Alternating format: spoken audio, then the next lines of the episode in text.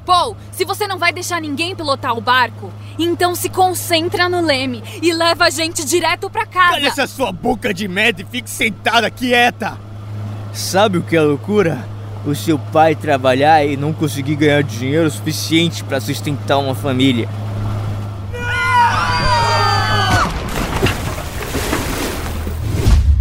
A família Murdar é uma família renomada no condado de Hampton, na Carolina do Norte, Estados Unidos. Eles possuem o maior escritório advocatício da região, um negócio que começou na década de 20 e já estava sendo administrado pela quarta geração da família.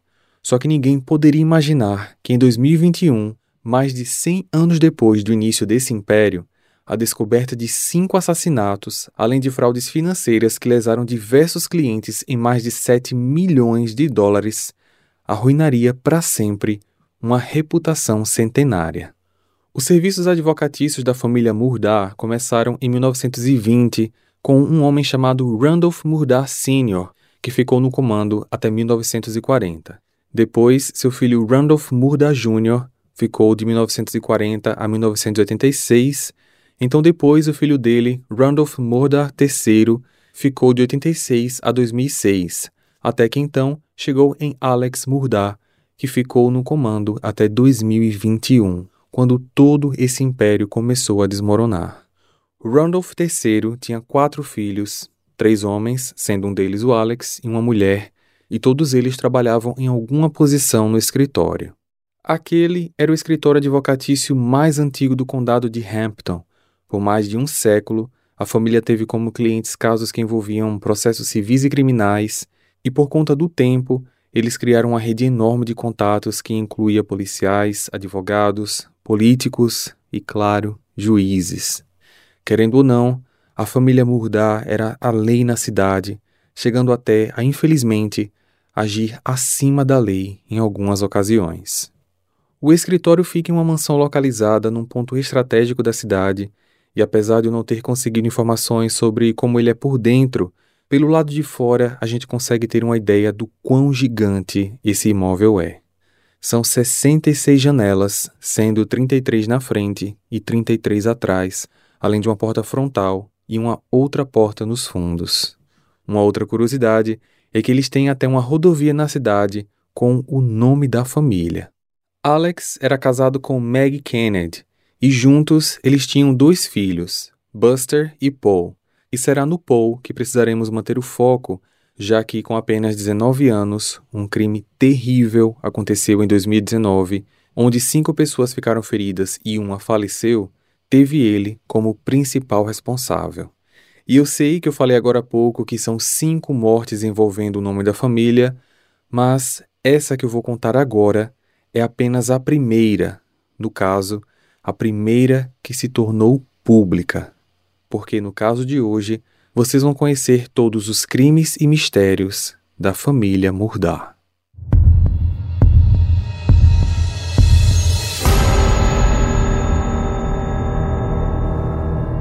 Paul Terry Murdar nasceu no dia 14 de abril de 1999. Era o filho mais novo do casal Alex e Maggie e tinha um irmão três anos mais velho chamado Buster Murdar. Paul era descrito como engraçado, divertido e, por ser de família muito rica, tinha bastante facilidade em conseguir a atenção das pessoas, seja através de presentes ou até mesmo sendo responsável financeiro nas saídas com grupos de amigos. O dinheiro da família não vinha apenas do escritório.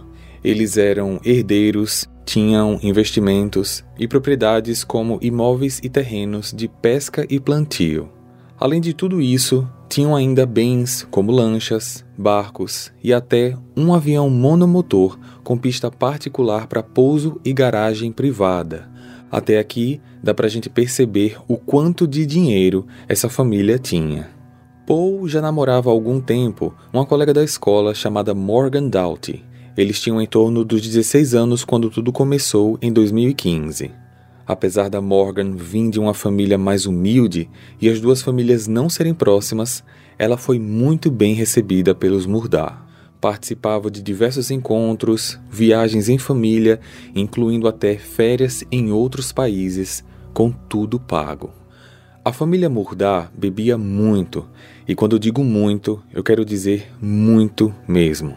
Eles sempre tinham bebidas estocadas em casa, sempre ofereciam para os visitantes e não importava a idade deles. Tanto é que Paul e Buster começaram a beber desde a adolescência, e por conta disso, conforme Paul ia ficando mais velho, o seu comportamento ia ficando mais imprudente.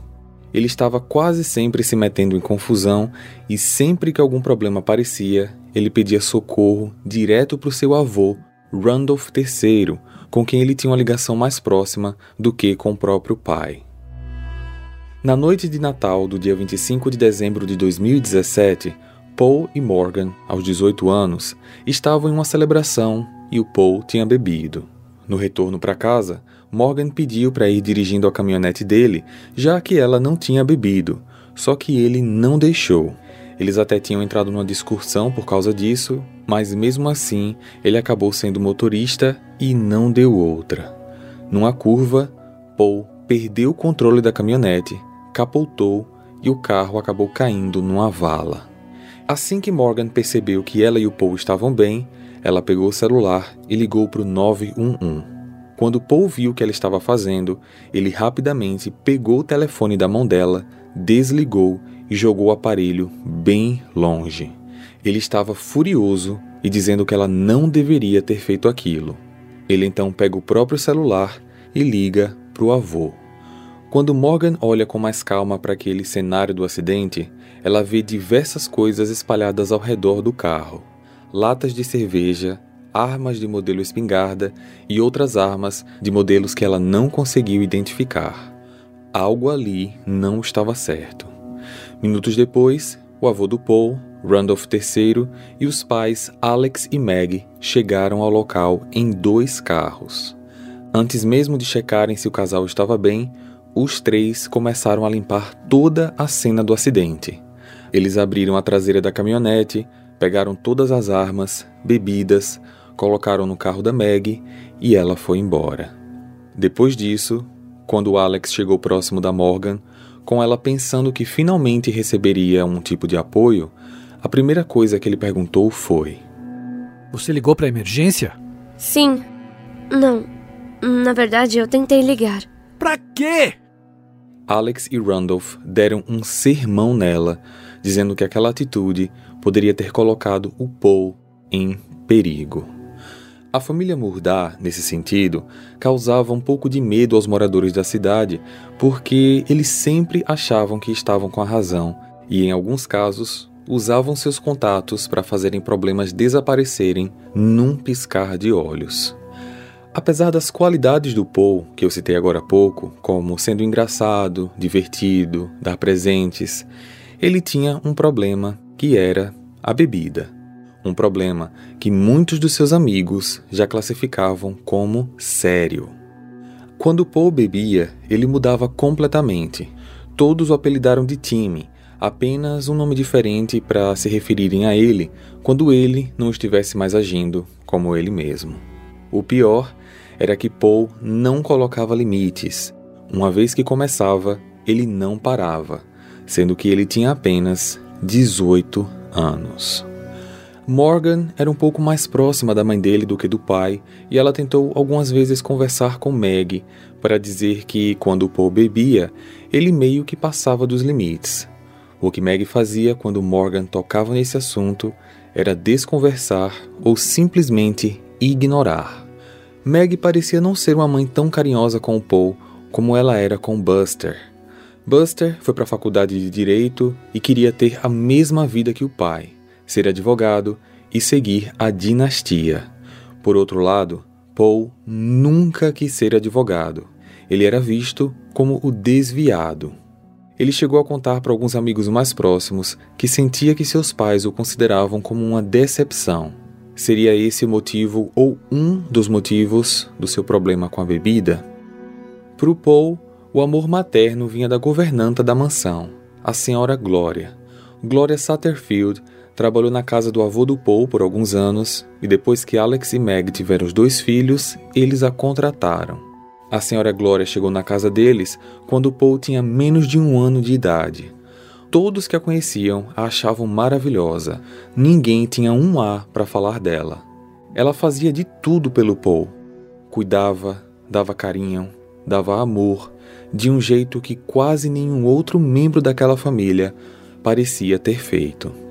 Paul amava tanto a senhora Glória que ele até tinha uma foto dela na sua carteira. Só que a senhora Glória faleceu aos 57 anos, quando Paul tinha 18, o que provavelmente também poderia ser mais um motivo para que ele usasse a bebida como uma tentativa de amenizar a sua tristeza. Os amigos achavam que a família Murdar não queria lidar com esse assunto delicado do Paul, porque ele parecia estar num ponto de realmente precisar de reabilitação, e isso mancharia demais a imagem daquela família centenária perfeita. Como eles ficariam perante a cidade quando a notícia de que um dos seus herdeiros era alcoólatra? Eles já estavam há cinco gerações sem passar por nenhum problema. Bem, nenhum problema até fevereiro de 2019. Hey, você se interessa por crimes reais, serial killers, coisas macabras e tem um senso de humor um tanto quanto sórdido? Se sim, você não está sozinho. Se você precisa de um lugar recheado de pessoas como você, Venha conhecer o podcast Pátria Amada Criminal. Todas as semanas tentamos entender o pior da humanidade. Nesse processo a gente ri, chora, fica brava, fofoca, porque afinal de contas é assim que a gente fala quando está entre amigos. Suas novas melhores amigas trevosas estão aqui no Pátria Amada Criminal. Paul e Morgan andavam muito com mais quatro amigos: Mallory Beach, Miley Altman e os primos Anthony e Connor Cook. E esse contato do grupo começou porque Paul e Anthony se conheciam desde criança porque eles estudaram na mesma escola. Eles faziam viagens juntos, frequentavam um a casa do outro, era uma amizade de longa data.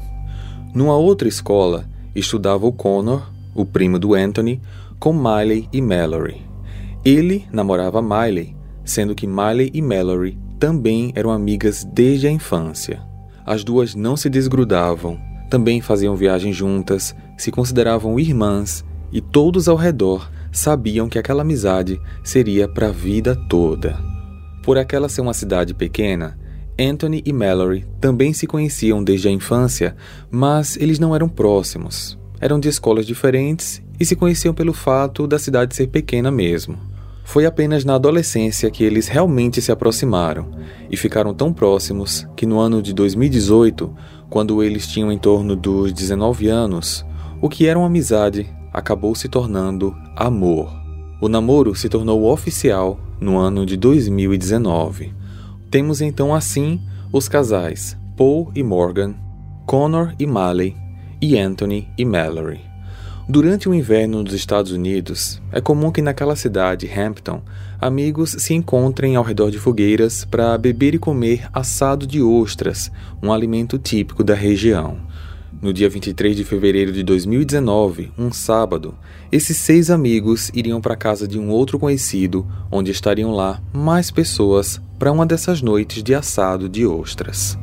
Paul decidiu que levaria todos os amigos ao local usando o seu barco eles foram primeiro na caminhonete dele, que puxava o barco, pararam o automóvel numa doca e colocaram o barco na água.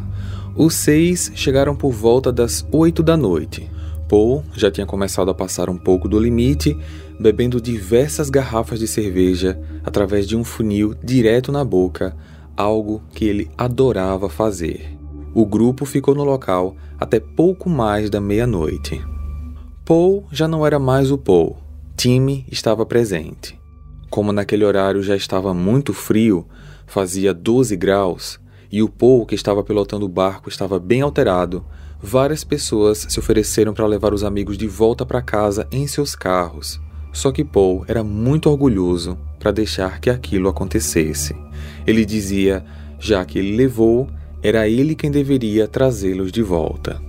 Já no rio, voltando em direção à doca onde estava a caminhonete, Paul percebeu que o cooler estava vazio e ele decidiu que todos iriam parar na próxima doca para beber.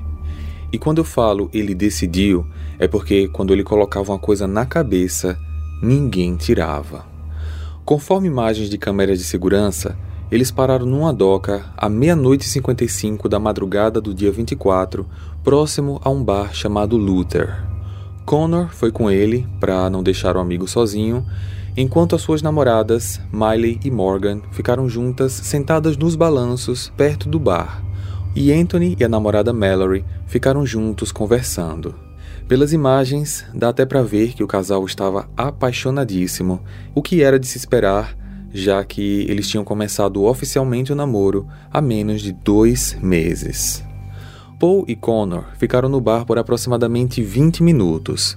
Paul tomou alguns shots e os dois saíram a 1h13 da madrugada. Ele estava nitidamente alterado, saindo do bar até cambaleando um pouco.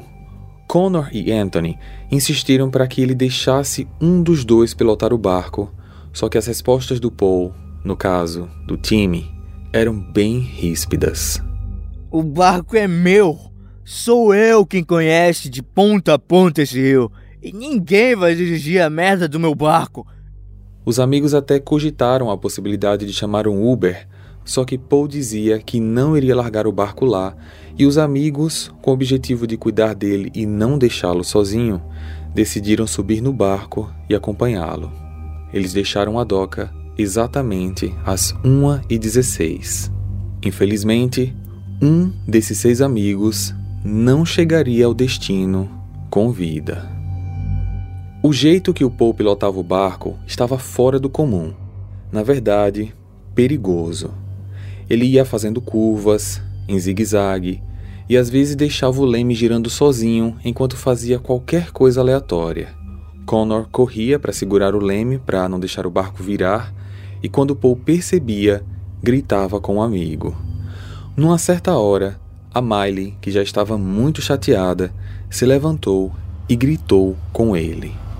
Paul, se você não vai deixar ninguém pilotar o barco, então se concentra no leme e leva a gente direto para casa. Cala essa sua boca de merda e fique sentada quieta.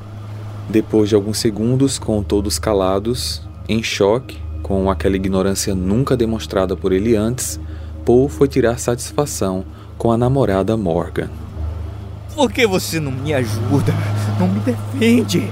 Como eu vou te apoiar se você está gritando com a gente, deixando todo mundo com medo de você? Isso é loucura. Sabe o que é loucura? O seu pai trabalhar e não conseguir ganhar dinheiro suficiente para sustentar uma família.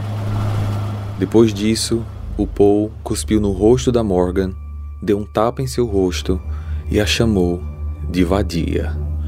Pelo jeito que a Morgan reagiu a essa violência, apenas com a mão cobrindo o rosto, chorando, recuado e com a cabeça baixa, todos os demais sentiram que aquela violência não tinha sido a primeira vez.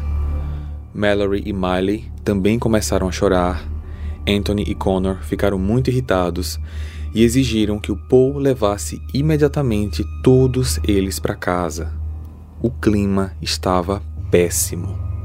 Paul, altamente irritado, acelerou o barco e o inevitável aconteceu.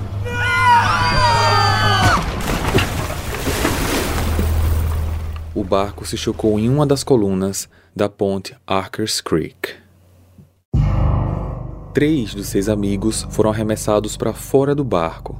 Quem não foi arremessado acabou mergulhando depois para ajudar os outros. E detalhe: a temperatura do ar era 12 graus, só que a da água estava quase zero.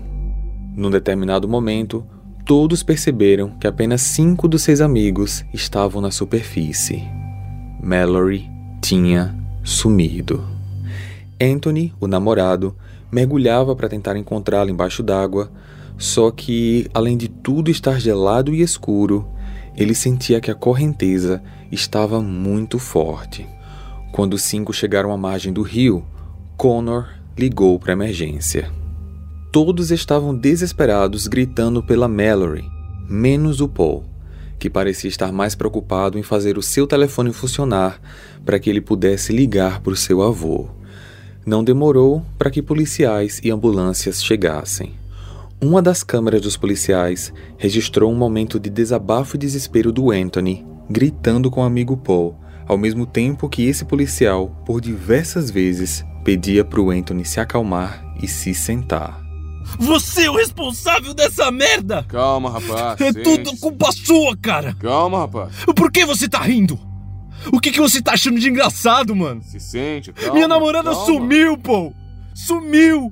Senta, pode se sentar. Senta, senta aí. Eu espero que você morra no inferno, seu desgraçado! Quando o Anthony é afastado do Paul pelos policiais, ele se acalma um pouco e conversa com um oficial próximo a ele. Vocês conhecem Alex Murdá? Sim, conheço. Sei quem é. Aquele é o filho dele. Foi ele quem estava dirigindo o barco? Boa sorte.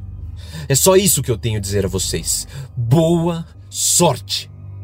Paul estava nitidamente alcoolizado. Mesmo naquele frio, ele chegou a tirar a roupa e ficar apenas de cueca, andando de um lado para o outro. Quando percebeu que seu telefone estava completamente fora de uso, ele começou a pedir um aparelho emprestado para os socorristas e uma das enfermeiras emprestou. Ele ligou para o Randolph e fez essa ligação perto da Miley. Ele explicou sobre o acidente e ela não conseguiu escutar direito toda a conversa, mas ela percebeu claramente quando ele falou a seguinte frase: Sim, foi o Kono quem estava pilotando. No hospital, Paul, Morgan, Connor e Miley deram entrada mais ou menos às três da manhã. Anthony, mesmo reclamando de uma dor no ombro, não foi para o hospital. Ele se recusou a deixar o local do acidente antes que encontrassem a Mallory e foi autorizado a ficar porque o ombro não estava deslocado e ele também não apresentava graves fraturas ou perfurações. O que foi percebido logo de início foi o seguinte: Paul estava muito alterado, até porque os paramédicos tinham levado cerca de 20 minutos para conseguirem dominá-lo e colocá-lo numa ambulância. Morgan estava com uma das mãos com vários cortes profundos que nitidamente precisariam de pontos, e Connor com um corte no lado esquerdo do queixo e o maxilar inteiro inchado. Posteriormente, no raio-x, eles descobriram uma fratura. Miley e Anthony eram os únicos que, apesar das dores, nitidamente pareciam bem. Os pais da Miley, da Morgan e do Connor também foram para o hospital, enquanto os pais do Anthony foram para o local do acidente. Até aquele momento, ninguém tinha ligado para os pais da Mallory. Na verdade, ninguém queria dar aquela notícia.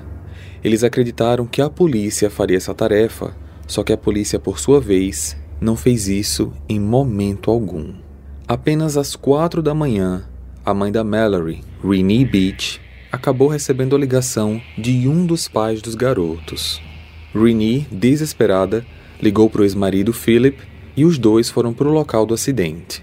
Quando eles chegaram, se depararam com policiais e equipes de resgate marítimo por toda a parte. Às 4h40 da manhã, a mãe da Morgan, Diane, que também era enfermeira, estava no quarto do hospital com a filha e percebeu a gravidade na mão da Morgan. Enquanto conversava com a enfermeira local, essa enfermeira alertou Diane de uma situação.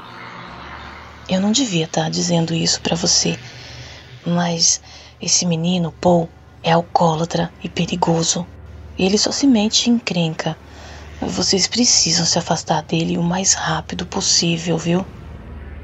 Minutos depois, quando levaram a Morgan para o raio-x, outra enfermeira veio para Diane e disse o seguinte: De enfermeira para enfermeira e de mãe para mãe. Você precisa afastar sua filha desse menino. Ele é problema. Diane não tinha esse tipo de conhecimento sobre o Paul, sabia apenas que a família dele era bastante conhecida na cidade, e para aquelas enfermeiras estarem alertando sobre aquilo, era porque algo muito, mas muito estranho estava por trás da família Murdar. Um policial chamado Austin Preacher passou a sondar os sobreviventes para acolher depoimentos e não demorou para que o pai e avô do Paul aparecessem no hospital também. Alex foi de porta em porta procurando por todos os garotos.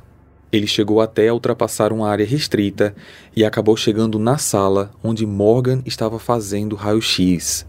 Ele bateu na porta, meio que com um ar de poder, exigindo que o médico abrisse a porta, porque ele era o advogado dela e precisava falar com ela naquele momento. Morgan, assustada, alertou ao médico que mantesse a porta fechada e que não deixasse ele entrar. Quando foi a vez do Connor ir para o raio-x, Alex conseguiu abordá-lo no corredor. Ele se abaixou para falar com Connor e sussurrou no ouvido dele. Não se preocupe, eu vou cuidar de você. Só fique quieto e não diga uma palavra. Minutos depois, quando o Connor já estava na enfermaria com os pais, seu pai Marty lhe contou que, depois do Connor ter ligado para ele, ele recebeu uma ligação do próprio Alex dizendo que, como o Connor era quem estava pilotando o barco e era o responsável por tudo aquilo, eles não precisariam se preocupar, porque o escritório da família Murdá cuidaria de tudo gratuitamente. E foi então que o Connor conseguiu explicar para o pai que não era ele quem estava pilotando. Minutos depois, o policial Austin entrou no quarto e disse que precisava interrogá-lo, já que ele tinha sido indicado como sendo o piloto do barco. Alex queria estar à frente dos policiais e responder pelos jovens para poder contar a versão dele, uma versão que com certeza seria vantajosa para o Paul. Só que apesar dele tentar fazer de tudo para jogar a responsabilidade no Connor, eram quatro testemunhas sobreviventes contra uma. Ele teria que mexer em muita coisa, articular muito bem uma manobra com seus contatos, para tentar conseguir encobrir a responsabilidade do seu filho nesse crime. Mas por que crime? Paul estava pilotando o barco alcoolizado. Aliás, todos ali estavam bebendo ilegalmente. Anthony, que era o mais velho, ainda tinha 20 anos, sendo que nos Estados Unidos a idade mínima legal para beber é 21. Às 8 da manhã, as buscas pela Mallory continuavam, e agora que estava mais claro, um helicóptero foi usado para sobrevoar a região. Anthony ainda estava na área com seus pais e com os pais dela. Só que quanto mais as horas se passavam, mais as esperanças diminuíam. O local do acidente onde o barco bateu, até a área em que ele foi encostado na margem, ficou bloqueado. A Renee, mãe da Mallory, pediu para chegar perto do barco apenas para dar uma olhada. Pediu para ir acompanhada com o um policial para que eles se certificassem de que ela não ia tocar em nada. Só que a sua entrada não foi permitida. Ela se afastou, voltou para onde o Anthony estava e não demorou para que ela visse Alex e Meg ultrapassando a linha de bloqueio sem nenhum impedimento policial. Na tarde daquele mesmo dia, o barco foi levado embora pelo irmão do Alex, John Marvin Murdaugh, o que de maneira nenhuma poderia ter sido feito, já que aquela era a cena de um crime. Apenas no dia 3 de março, sete dias depois do acidente, Mallory, que tinha 19 anos, foi encontrada na margem de um rio a 8 quilômetros de distância do local do acidente e, infelizmente, sem vida.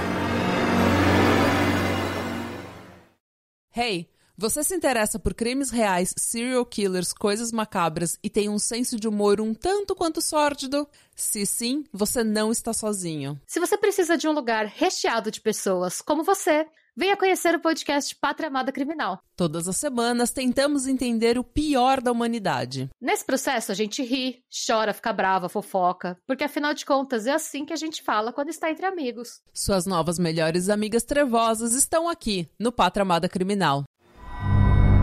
O tempo foi passando e nada da família da Mallory receber notícias da polícia sobre a investigação do caso. Eles tinham o direito de saber, até porque a filha deles era a vítima, só que ninguém nunca ligou para eles para dar qualquer satisfação. E quando eles iam na delegacia, recebiam informação de que a investigação estava sob sigilo. Eles sabiam que a família Murdá iria fazer o possível para tirar o filho deles da reta, ou ao menos caracterizar aquilo como um simples acidente.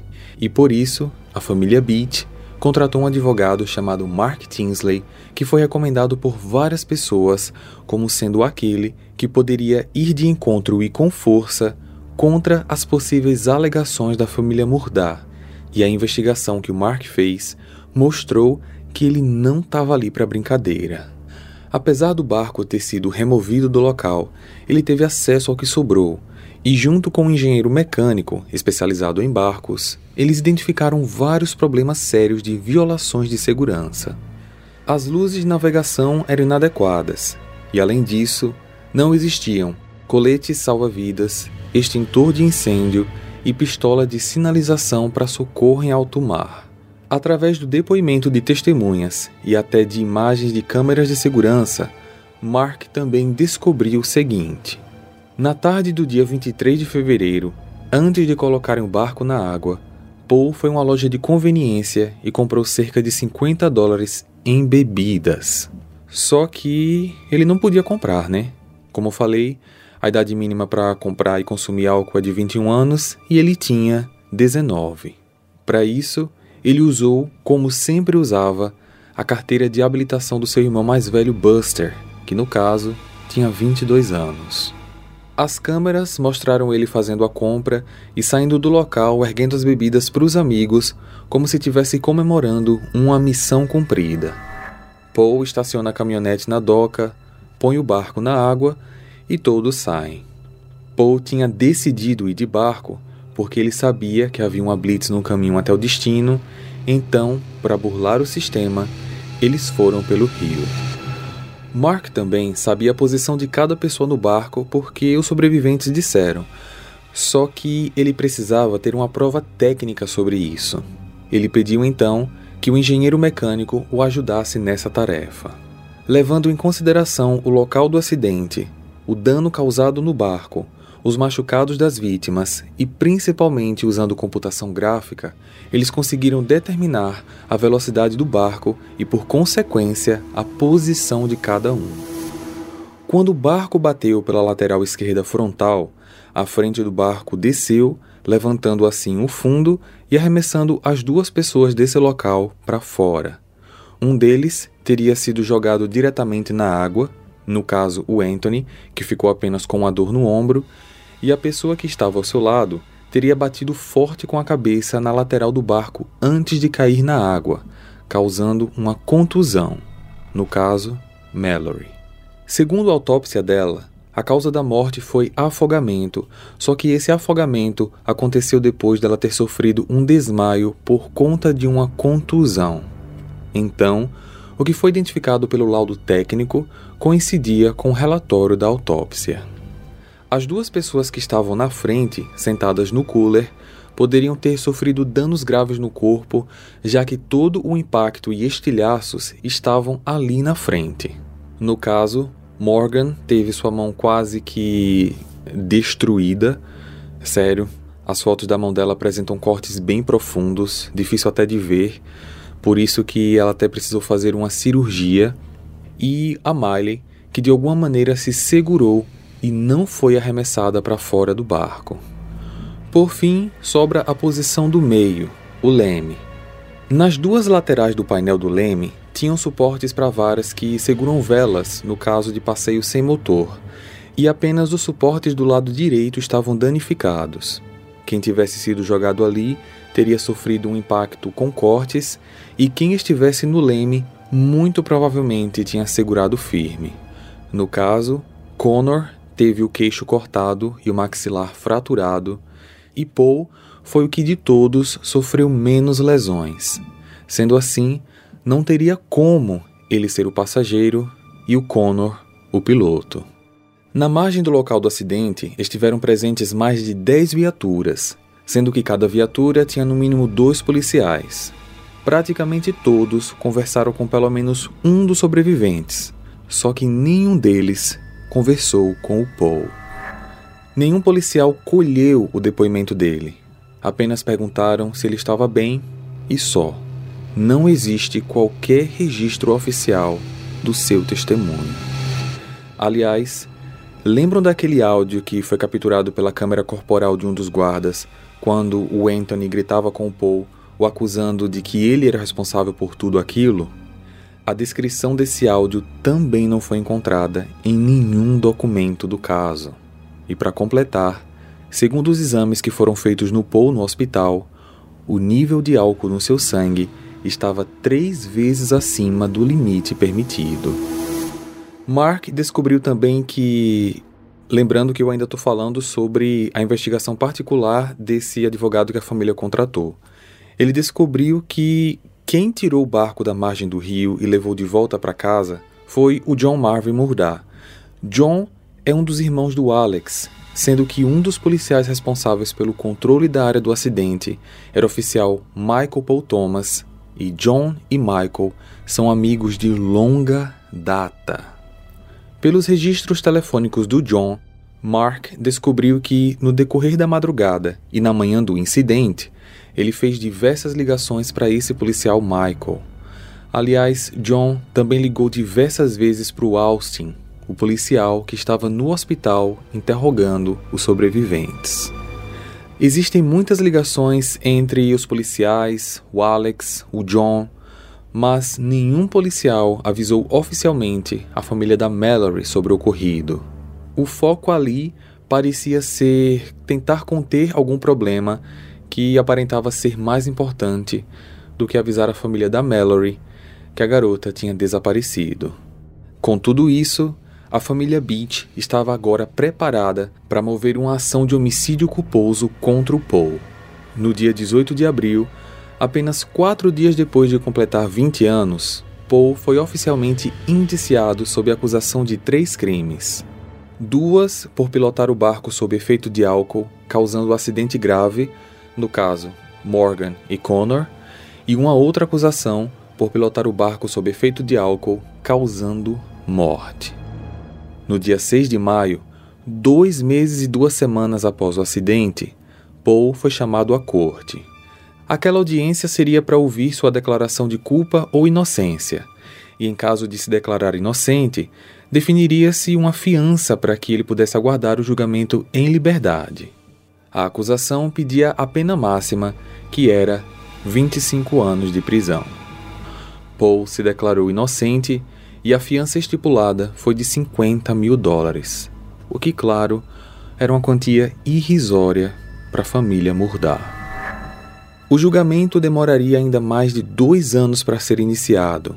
Ele foi marcado para o dia 10 de junho de 2021 e isso fez com que a família ganhasse muito mais tempo para organizar as ações necessárias com toda a sua rede de contatos. Só que de nada adiantou porque no dia 7 de junho de 2021, apenas três dias antes da audiência, algo inacreditável aconteceu. 911, qual sua emergência? Aqui o Alex Murdoch, 4146 na Moselle Road. Eu preciso da polícia de uma ambulância aqui depressa. Minha esposa e meu filho foram baleados. Por favor, rápido. Qual o nome deles? Meg, Meg e Paul. Ok, eles estão respirando? Não, ninguém. Se tudo o que aconteceu até agora com a família Murdar é de causar confusão na sua mente, prepare-se para o que vem a seguir. Mais corpos são vinculados aos Murdar, fraudes financeiras milionárias também envolvem o nome da família e o inferno na vida do Alex, que tinha acabado de perder no mesmo dia esposa e filho, estava apenas começando. Para saber o desfecho dessa história e todos os demais mistérios que envolvem a família Murdar, basta clicar aqui e assistir a parte 2 e final desse caso.